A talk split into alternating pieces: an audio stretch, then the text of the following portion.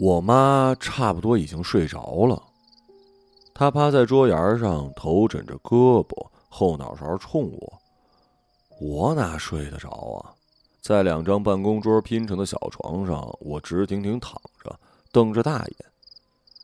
我生着一点气，我妈非要按着我头睡中觉，还必须睡着。我那时怎么可能睡得着啊？我一点都不困。六岁的小孩子精力旺盛的可怕。我到现在几十年过去了，都还记得那种直挺挺的两眼光芒四射的痛苦。灰蓝窗帘拉拢了，午后的天光仍然很强悍的从纤维的空隙中渗进来。窗下的办公桌上也趴着一个人，是我妈的同事丁婆婆，也睡着了。她的金丝边厚眼镜撂在腮边，亮晶晶的眼睛片后面，即使没有眼睛，也像是在盯着什么。她后桌那位是严伯伯，严伯伯朝天仰着睡。一个人把一张半圆形的藤椅塞得满满的。他先前掺开水时，肯定忘了把暖瓶塞子塞上。现在桌边地上不断冒起来一股一股热气儿。这间屋子是我妈他们仪表厂的一间检验室，曾经具有很大的权威。然而，这曾经的权威跟我妈他们几个检验员并没有关系，而是全部寄托在一个巨大的机器上。这机器跟现在机场安检的那套设备性质差不多，一张床拦腰套着一个舱，总体像跑旱船的旱船。他堵在门口，雄伟而冷酷。我听他们讲，他很厉害，产品送来都要塞进他嘴里，再等着他从后面拉出来。有问题的话，他突然的愣住，红灯大闪，并嘟嘟嘟拼命叫。不过我没赶上他的辉煌，我来的时候他已经趴窝好几年了，说是坏了，但厂里没钱修。时间一久，他就成了一个碍事的大废物。仓里呢堆满杂物，我睡不着的时候，总会把他想象成一个怪兽，趴在那儿企图吞噬经过的人。屋角一个落地电扇在吹着，他很老，站在那儿都已经晃晃悠悠，还不停摇头。摇的时候像头天落了枕，咔咔的，颈子疼死了。屋里很寂静，只听见外面很远的地方传来知了叫。我躺着，鼻子朝天，能做的只有闻。塑料气。机油器、石灰气、水泥气、铁锈气、热茶气、藤椅气、暖瓶壳子的竹子气、软木塞的木头气、报纸的墨气气、乳白胶的酸馊气，所有气息清晰可辨，也很强烈。即使电风扇把它们吹走了，过会儿它们还是会回来。远处的知了叫得很凶，我都知道它是在哪棵树上待着。因为厂子是从城里迁到市郊来的，原先的老树几乎没留，只有车间外那棵幸存的桉树有点高度，知了肯定藏在树顶上。我又摆弄了一会儿手指，两只手，五指岔开在合十，拇指对拇指，小指对小指，食指对食指，中指对中指，无名指对无名指，再横过来。会发现下面的那只手是倒影，两只手中间像有一片湖。我又思考了门口那棵棕树，它的果实像巨型的小米粽子，黄澄澄、实朵朵，显然很好吃。我妈却说有毒，可我明明看见一个小野孩狠命撸了几把塞进嘴里啊！我妈却说他已经去了三甲医院洗胃了。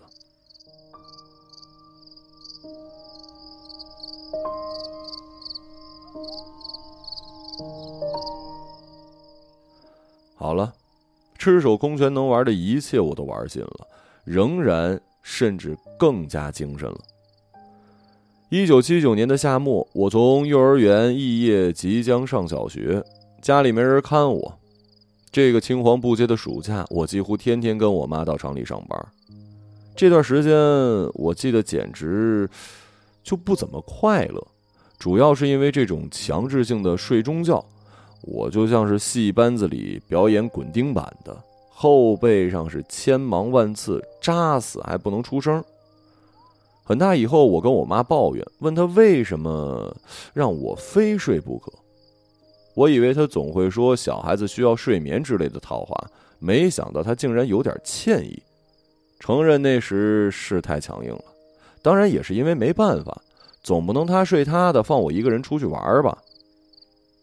呵呵，这个可就，再欺骗她我都不忍心了。这么多年过去，也该解密。我其实常常溜下床偷跑出去的，一旦听见他鼻息规律，不过怕被发现，所以跑不远，而且耍一下就蹑手蹑脚回来。回来时他总还没醒，只有一次搞砸了，因为那次耍的太忘情，错过了时间闯了祸。可我不后悔，那次收获极大，物质的、精神的，几乎可以扭转我对仪表厂岁月。灰暗乏味的记忆。那天溜出来之后，我不记得逛过什么地方了，只记得在食堂外面的草地上待了一阵。草地上是到处积着雨水，很多豆娘围着水里冒出的青草飞来飞去。旁边一根根粗的铁管子躺在草里，像森林中被伐倒的大树。大概它躺了很久，所以锈迹斑驳。我坐在上面时，看到那些被铁管子压住的酸酸草都结了荚，而且已经爆炸过了。你在看啥子嘛？一个阿姨的声音。我仰头看见她在笑，她胳膊夹着一塑料盆子，头发好像刚洗过，一条毛巾搭在肩上，毛巾还在滴水，她衣服湿了好大一片。酸酸草。去不去我屋里耍嘛？他笑着问：“你有没得月历片嘛？”我问，我记得非常清楚，因为那时我逢人就问，一根筋似的，根本不管什么情形，像那些集邮的呆子一样，我在收集月历片儿，巴掌大的花花绿绿，迷得快要吃了。咋没得了？他非常得意，还俯下身，神秘的低声说。我还有阿尔巴尼亚的嘞，烫金的。啥子呢？我惊愕的问他，这句话太刺激了，出现我从来没有听过的两个生词。走不走嘛？走嘛。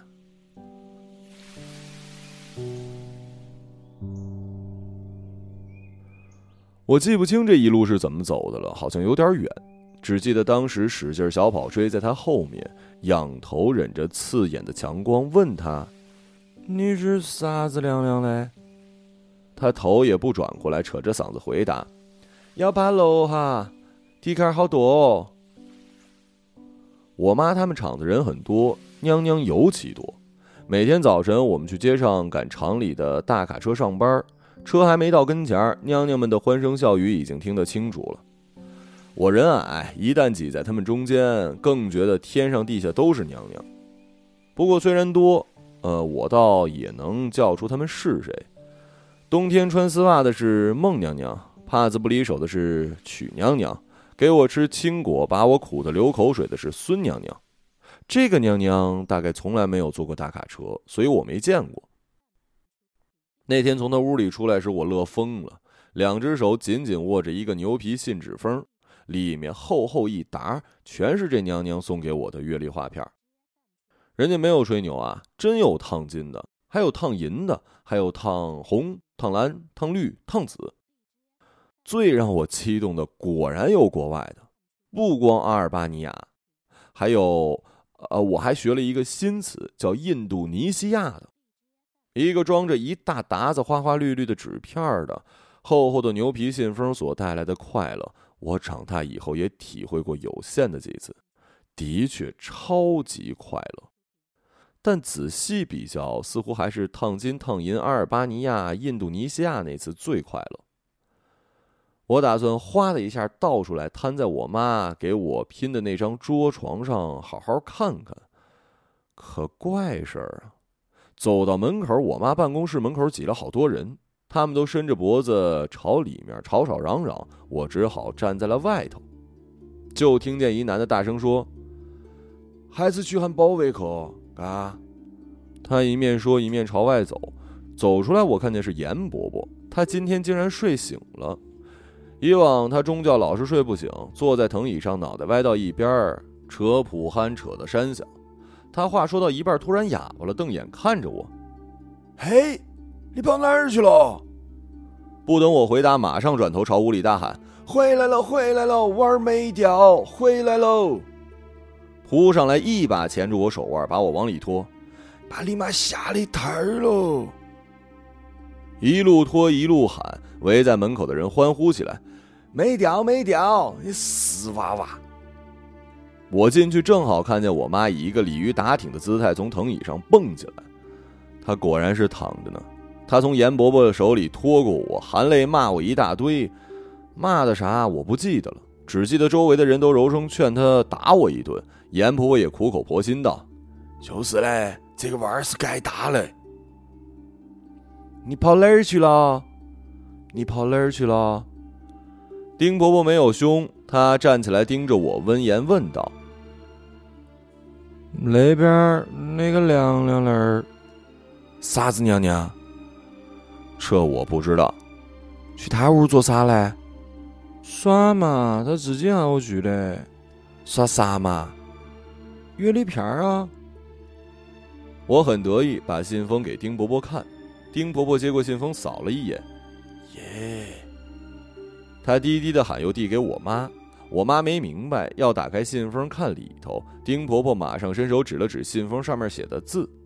那时我还不认识几个字儿，不明白我妈本来已经缓和的脸，怎么一看见字儿，突然又绷上了。哎呀，未必跑到他屋里去了，跟他在一起。他压低嗓子问丁婆婆，丁婆婆张着嘴却发不出声音。严伯伯抢过信封一看，也呆了一下，但马上大而化之道：“有啥子嘛，玩好好的噻，又没缺斤少两嘞。”说完，他哗的一下把信封里的月历片倒在他桌上，爬了爬了。哎呦，啥子鬼迷日眼的哦！这些有啥子耍头嘛？我突然很生气，把画片胡乱的塞回信封，并且骂他：“你少管闲事，多放屁！”严伯伯不仅不气，反而大笑：“看吧，这个娃儿是不是该打了？他都要打我了。”我妈凑过来看看月历片，一点都没笑，也没再骂我。大概她也承认我是好端端的回来了，确实没什么异样，就勉强不跟我算账了。我还一直担心他回过神儿审理我中午偷跑出去的事儿，结果等了好一会儿他都没提，居然忘了这茬儿。那个娘娘叫啥子娘娘？他问。他跟丁婆婆一起把拼起来给我当床的桌子抬开复原。丁婆婆眼睛也戴上眼镜盯着我。每次看到丁婆婆戴上眼镜，总觉得我那时小还分不清主次。感觉是眼镜戴上了丁婆婆，记不得了。她的屋在哪儿里呢？丁婆婆问。嗯，哪边。我有点不耐烦，同样的话非要我说第二遍。再说厂子里宿舍就一栋，那个屋？我妈问。记不得了，要爬楼，楼梯好多。她说嘞。我学舌，我妈跟丁婆婆对看一眼。娇娇上那个屋，丁婆婆问：“不记得了，反正在当头。”我说：“那个娘娘的房间是楼道里最后一间，走道时我都累了。”她一路上也不等我一下。我妈跟丁婆婆又对看一眼，意思分明是：“看嘛，果然。”栗子在他那儿耍嘞，是噻，耍花片儿。是噻，他喊我跟挑，他有好多，一大盒一大盒搬出来，还有二把。耍画片儿耍了一个小时，记不得了。你耍画片的时候他做啥子嘛？嗯，记不得了。我耍画片的时候，他一直坐在旁边的板凳上盯着我，笑嘻嘻的盯着我，但我没说，我不想说，我讨厌他们审问我，尤其是讨厌他们交换眼色。那天我回去以后，屋子里的气氛一直很怪。我妈他们三个嘀嘀咕咕很久。我在我妈桌上玩画片，是背对着他们，本来也听不清楚什么。多亏严伯伯非常莽撞，时不常的提炼出一些关键词，大声的说：“糟烈的很哦。”他说之后，三个人陷入长时间的寂静。这个屋有一个很阴的规律，我早就发现了。只要寂静，各种气味就会变得很浓烈：塑料气、机油气、石灰气、水泥气、锈铁气、焦馊气，让人无缘无故就感到气愤、伤心的想哭。我从来就不喜欢这间屋。我大了以后回忆，一直以为是物理环境对孩子来说太糟糕，但偶尔跟我妈谈起才知道不尽然。这个屋有一种晦暗的调性。那时我妈自己就很压抑的，因为我外公的历史问题，他被迫离开原来的文艺单位，从一个舞蹈演员突然转行成为了工厂工人。昨天还演出呢，今天就趴在机器边上干活了。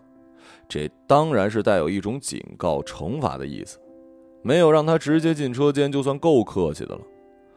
我妈说她想不通，想不通了好些年，那些年她是在这个屋里度过的。丁婆婆呢，原来是市里一个中学的化学老师，教了二十多年书，突然就转行做了工人。据说情形跟我妈差不多，上面不让她再教学生了，因为判断她自身还需要深深改造跟改进呢。我妈说，丁婆婆比她早去厂两年，刚认识的时候，明明已经是一个单位同事了，丁婆婆却还自我介绍说在哪个中学任教，我妈都糊涂了。后来才明白，丁婆婆对自己身份的改变不相信，始终不相信。不相信的那些年，她是在这个屋里度过的。严伯伯跟他们不一样，嗯，他来的早，在这里专门负责帮带新人学会检验技术。他们的伦理得叫他一声师傅，他们所以从来不像其他那些人嘻嘻哈哈叫他那个难听的绰号。有次我跟着人家学道，严伯伯，我妈气得吼我，还是严伯伯掩护我逃到桌子下面才混过去。伯伯，就是瘸子，严伯伯一条腿是瘸的。据说他大学临毕业时打扫卫生，擦玻璃从二楼跌下去，从此残疾。我妈说严伯伯年轻的时候成绩又好，形象又挺拔，别说北京、上海单位抢着要。就留学苏联也都有可能，但他自己最后全都没去，进了我们这穷乡僻壤的小仪表厂。他们都说他本来前途不得了，哪晓得怎么拐到这个屋里来了。这个屋好难闻啊，是造孽啊！丁婆婆哑声说，话儿都没敢跟他说。其实好像我看他没啥子不对的嘛。我妈迟疑：“这个咋说的准呐？好几年没啥问题的也有啊。”“对的，他疯了，但他不打人，他是文疯子。”这一段我记忆很深，因为震惊听到“疯子”两个字儿。严伯伯说“疯”的两个字儿，那种拖得很长、万般无奈的气声仍然在耳边。我很小就知道疯子是怎么回事儿。我见多了，三四十年前的成都，疯子好像比现在多。当然，也是因为都在明面上的缘故，没几条街就会出现这样的一个人。那时家里并不太限制他们，大概也管不过来吧。能管他们吃饭睡觉已经很吃力，平时只得放养，由着他们终日在街巷游手好闲。然而，这实际上仅限于所谓的文疯子，也就是不打人的疯子。要是打人或者残害自己的疯子是武疯子，据我道听途说，都关在家里了，绝对不敢把他们放出来。我也问过我爸，那些人怎么疯的？我爸说那不叫疯，叫精神失常，是病。总之之前受了什么打击，第二天会不会好转去嘞？我意识到是病就会好，但我爸也不懂，啥打击嘛？我又问。我记得我们说这话的时候是在一路公交汽车上，我外公坐着，我跟我爸站着，车正经过人民南路，一路上花坛里的花开了，风景很洋气。我爸说：“这谁知道啊？”但外公说话了：“总之之前是打仗嘛，还有闹嘛，有人遭罪嘛。遭的啥子罪嘛？哎呀，没啥子嘛。”我爸抢过话头，鬼鬼祟祟的，好像不愿意让外公继续说，也不愿意在车上说。以前社会上的那些坏人坏事嘛。可是现在我们社会建设的多好啊！我看着窗外的人民南路，心里忽然冒出一句现成的话，还是广播里的声音。特别是三中全会以后。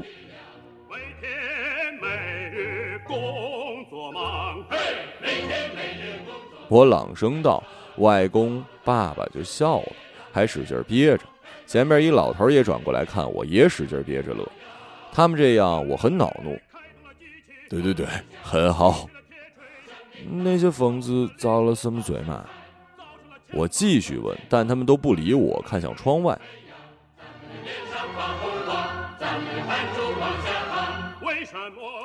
要说这个娘娘疯，我觉得很荒唐。人家哪儿疯了？还没有严伯伯你自己疯呢，我心说，很看不起整天咋咋呼呼的严伯伯，而且人家真的有很多画片，并没有骗我呀。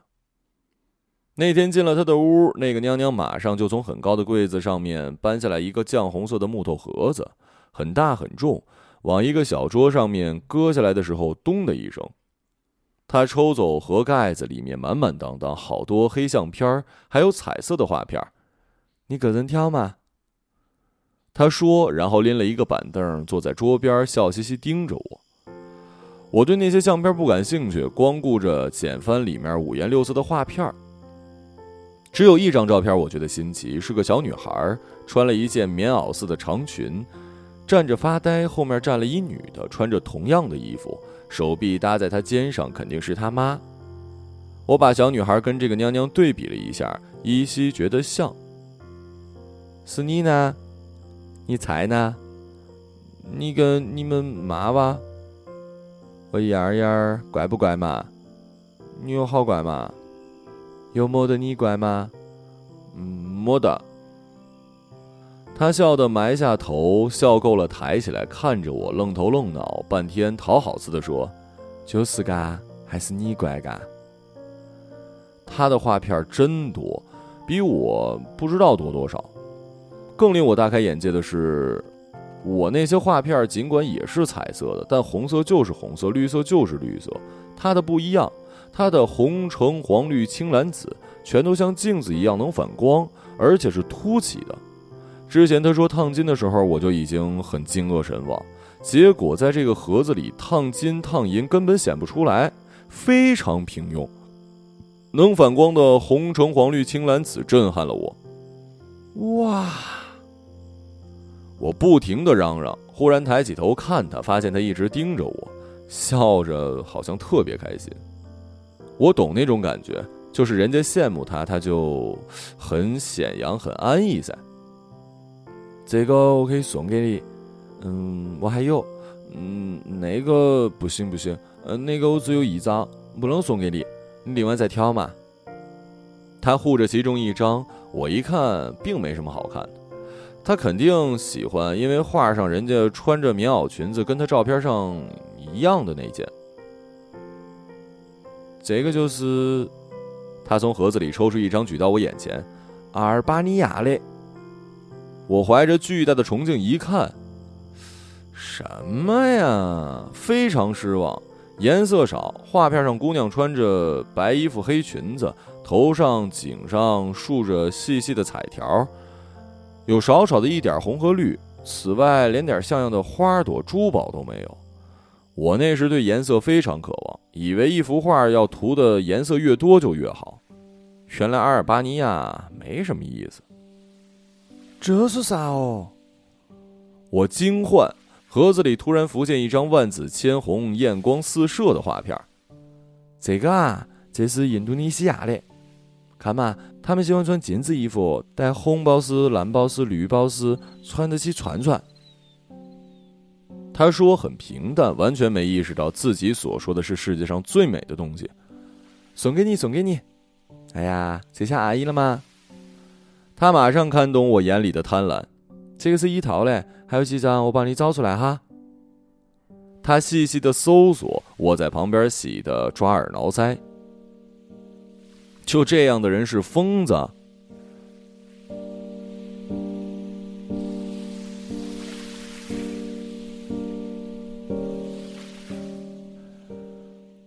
那你们为啥说他是那种人呢？我后来三十多岁，自己孩子都上幼儿园了，有天忽然想起问我妈，传嘞都说是，我没得亲眼见过。丁姐他们老职工见过，说他抱着儿子走出来，不知那孩子哪里弄脏了，跑到食堂外面的水笼底下，打开自来水就冲，冲得孩子脸都紫了，哭都不会哭了。冷天家哦，孩子才一岁多，丁姐他们赶紧跑过去把孩子抢到一边儿，骂他疯了吗？结果就是啊，就是疯了，他还笑嘞。这是啥时候的事嘛？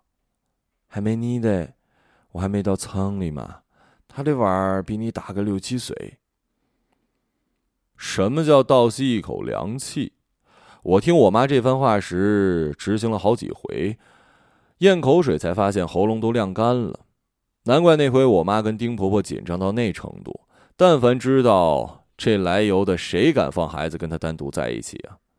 我妈说那天我整整消失一个小时，好不容易全虚全影的回来了，以为虚惊一场，结果竟然跟那么个人在一起。后来啊，我们一直观察你，观察了好久，心里害怕死了，不知道他对你做了啥子。天知道他会做啥子嘛？他自己的亲儿子他都那样。我妈说，事情过去了三十年，她还是后怕。他竟然有玩儿？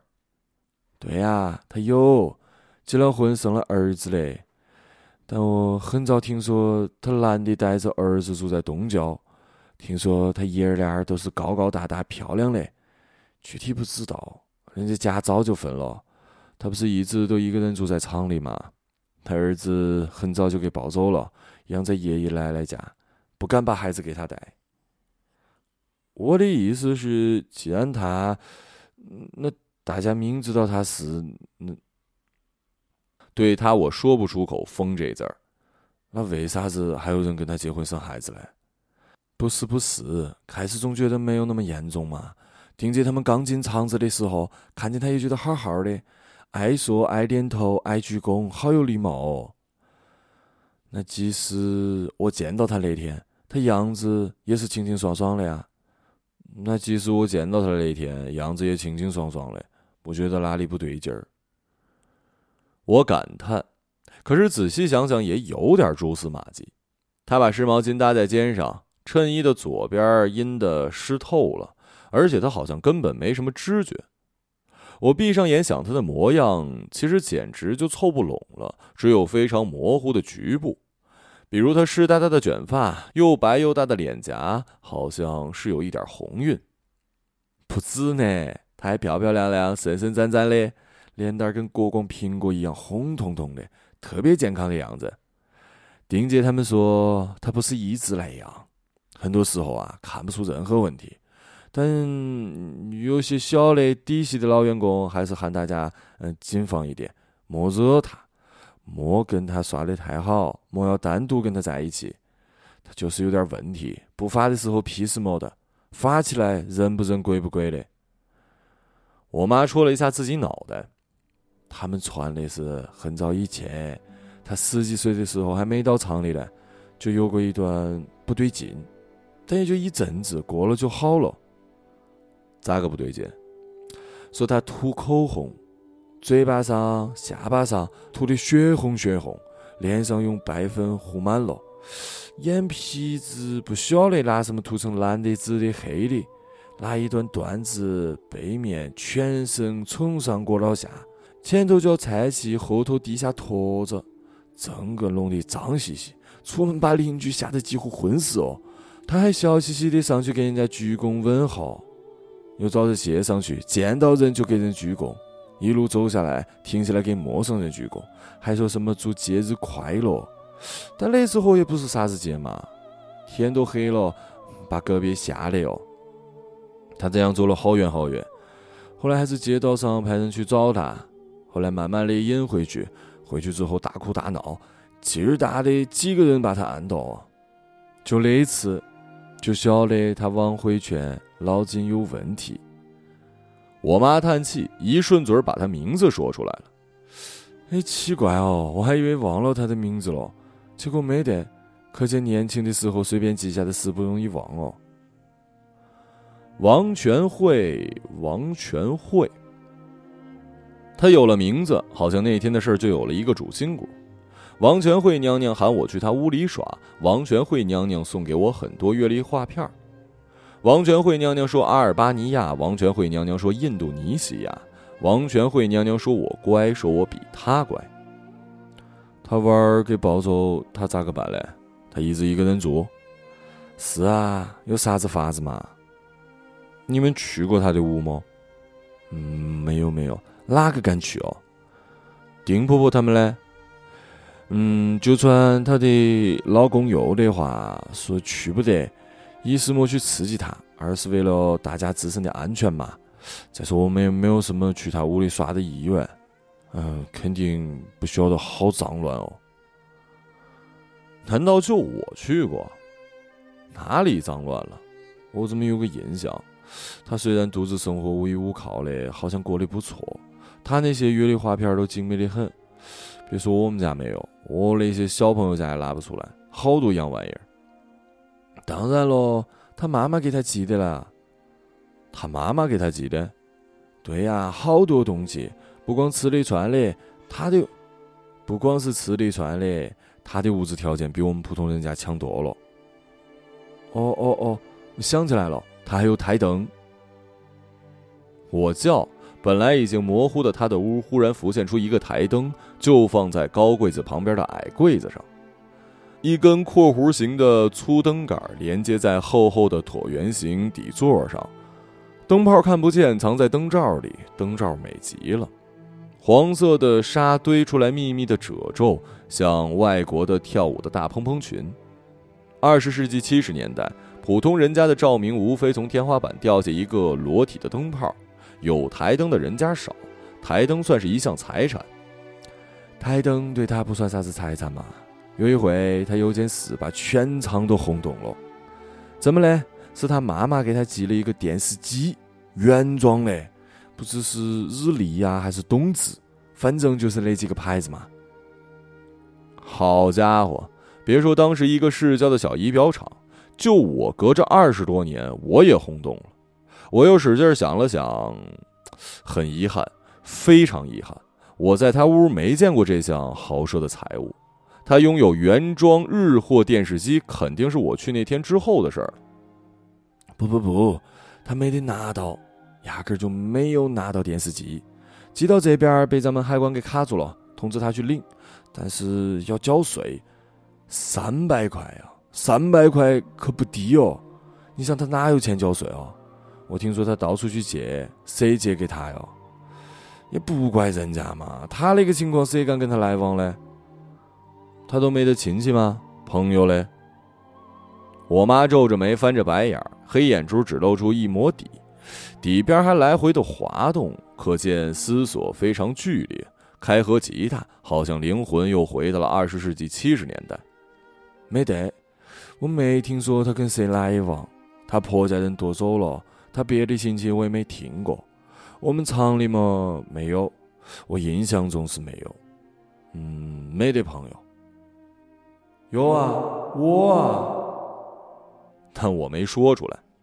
后来他就只好把海关的单子送人了，说谁交得起税谁就拿去。电视机，嗯，他算处理卖，最后卖了多少钱我也不晓得。总之是便宜的多。我妈说又瘪嘴笑，那时候我们家连黑白的都买不起哦。啥？他那个还是彩色的？是啊，都说最后那个买家太划算了，日本原装彩色还十八寸，你记得吧？你小时候天天跑去隔壁家蹭电视机，他家那个九寸黑白自己组装的，老何是手巧哦。我妈说到这儿，还向我顺便道了个歉。你小时候吃过的苦，我们都承认。你说他妈妈给他寄的，怎么会寄到海关嘞？对呀，从日本给他寄的。他们母女又不是再也不来往了。我我没告诉你他是日本人吗？他妈妈是日本人，啊，他算什么？呃，已故啊，对，日本战争已故嘛。我历史课也学了，小姨多课也读了，抗日影视剧也看了不少，对日本战争遗孤多少知道一些，以为既久又远，绝没想到自己竟然亲身认识一位。他是战争遗孤。我，那他多大岁数了？我记得他比你大不了两三岁啊。什么呀？他大的多，他就不显嘛。他吃什么我吃什么，他擦什么我擦什么，所以讲他长得漂亮身展嘛。他今年多大了？我算一算啊，嗯，至少七十一了。如果他还在世的话。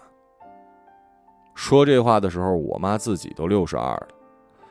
我忽然记起她那一大盒子的黑白相片儿其中一张穿棉袄裙子的小女孩，那似乎是和服。我问她，她就不承认那小女孩是自己。她还逗我，他身后穿着一样的女人应该是他妈妈。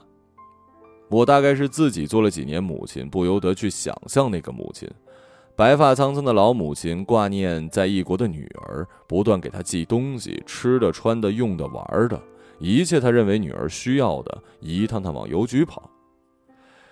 其实那个时候他为什么不去日本呢？既然都跟他妈妈联系上了，啊，他嘞，他妈妈就是不想要他啦，不要他，不要他去日本。哎，王全慧出生在成都，他妈妈带着他和他弟弟，他还有一个双胞胎弟弟，嗯，他们就在生活生活了好多年啊。我听那些老职工说，他们住哪儿嘞？嘿，离咱们家很近，就是那个呃玉沙那边那个育婴堂街，走过去没好远。为啥子住那边呢？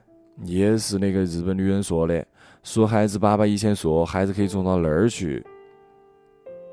育婴堂街是成都的一条老街，据说晚清时确有一间育婴堂，养育弃婴的慈善机构，直到民国也还有，后来才没有。但是不知道是孩子的爸爸当时没说清，还是那个日本女人说不清。究竟是他们老家就在成都这条育婴街上，呃，他说可以把孩子随到育婴街上的老家，还是说把孩子送到育婴堂上的育婴堂，说不清楚。反正这娘仨儿就在那儿住了，兵荒马乱咋个生活嘛？那个妈靠什么养活孩子都不大清楚。后来打完仗，日本人得遣返嘛。咦，他们爸呢？那个爸去哪儿了？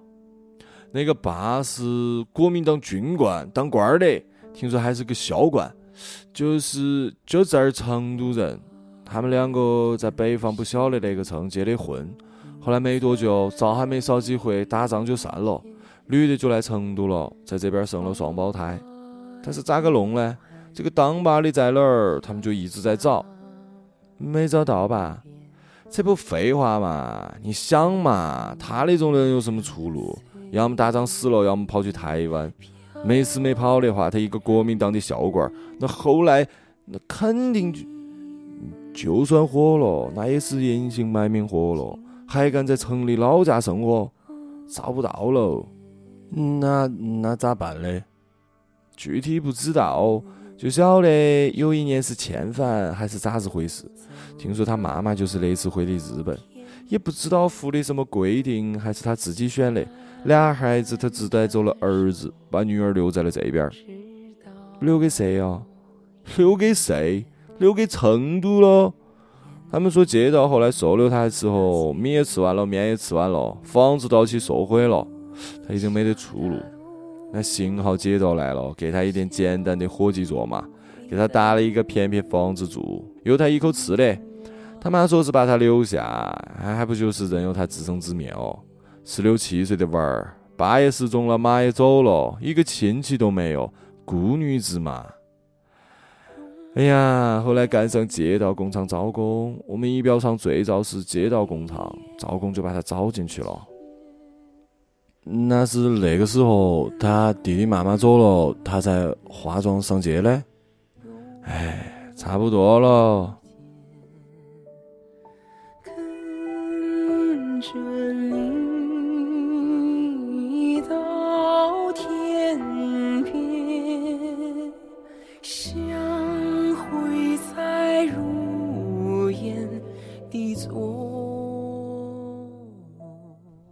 一个朗读者，马晓成。